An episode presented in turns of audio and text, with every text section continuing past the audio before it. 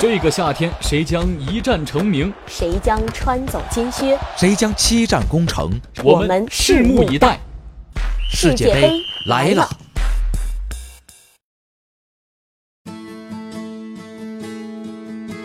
这里是新华 FM 世界杯特辑。韩国队，太极虎十度征战，或难逃于南力。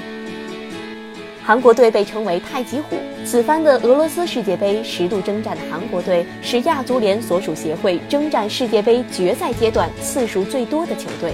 尽管如此，论及韩国队去年的亚洲区十二强赛，可以说满是坎坷，出线形势一度岌岌可危。德国主帅施蒂利克就此下课，本土少壮派申台龙走上太极虎帅位，最终以小组第二晋级。回顾韩国队世界杯战绩，高光时刻是两千零二年的主场作战晋级四强，其次是二零一零年晋级十六强，其余均止步小组赛。这次韩国分在 F 组，与瑞典、墨西哥和卫冕冠军德国同组，对韩国队来说堪称死亡之组。其余三队的世界排名均远在其上。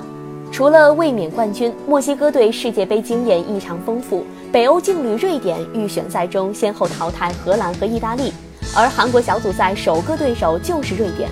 如欲实现小组突围，韩国必须取胜，但是困难重重，韩国队或许难逃一轮游的鱼腩命。六月二号。韩国队公布了二十三人的世界杯大名单，五名集中在中前场的旅欧球员领衔，如在英国的中前场双子星季承庸、孙兴民，德甲奥格斯堡中场大将巨资哲，奥地利萨尔兹堡红牛队前锋黄喜灿，意大利维罗纳小将李承佑等，他们在欧洲赛场已经站稳脚跟。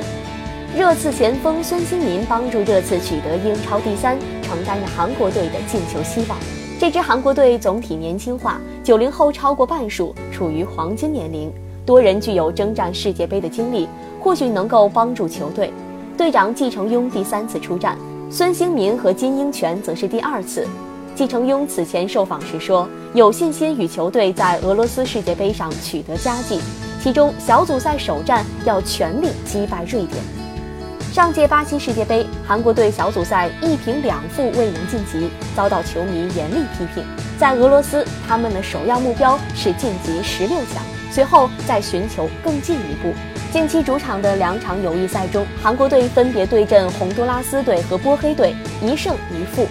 韩国球员一如既往展现出体能充沛、作风顽强的特点。孙兴民也展现了射门功力，进球一个，助力球队战胜洪都拉斯。六月一号，韩国队一比三负于波黑队。孙兴民赛后认为，要充分做好思想准备，才能避免世界杯时遭到羞辱。这次世界杯可能要比上一届战绩更糟糕。我不是有意打击士气，是我们必须要认真对待，以战士的姿态去应对比赛。